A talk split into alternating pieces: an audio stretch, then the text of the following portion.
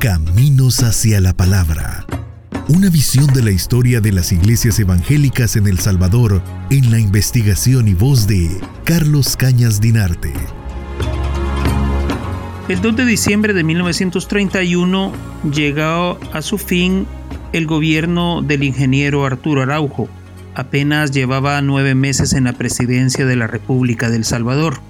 Un directorio militar condujo el golpe de Estado y detrás de él estaba como autor intelectual el general de brigada o brigadier Maximiliano Hernández Martínez, que hasta ese momento había sido el vicepresidente de la República.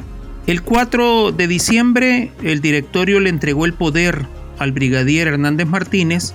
Dos días más tarde, la ascensión del nuevo gobernante fue saludada por el periódico La Estrella Roja, una publicación de corte comunista dirigida en San Salvador por los universitarios Mario Zapata y Alfonso Luna. Los eh, jóvenes editorialistas ponían en duda que el nuevo gobernante militar fuera capaz de resolver los grandes problemas del país originados no solo por la crisis de 1929 en Wall Street, sino también por los descalabros administrativos, la corrupción del gobierno araujista y las profundas situaciones históricas de tipo político, social, económico, cultural y étnico que predominaban en aquel país sumido en una crisis económica sin precedentes.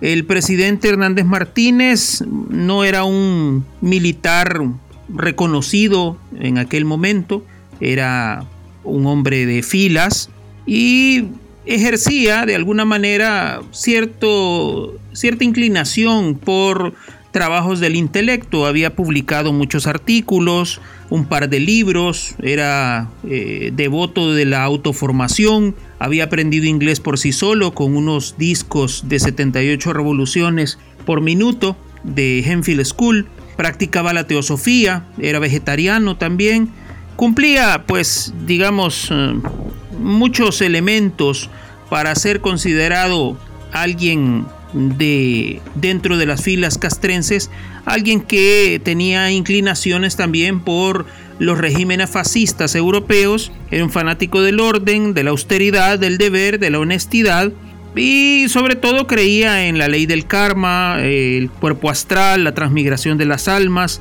la evolución espiritual a través de vidas sucesivas, las reencarnaciones, etcétera, etcétera. Entonces, ese era el personaje que iba a recibir un país eh, sumido en una gran depresión social y económica.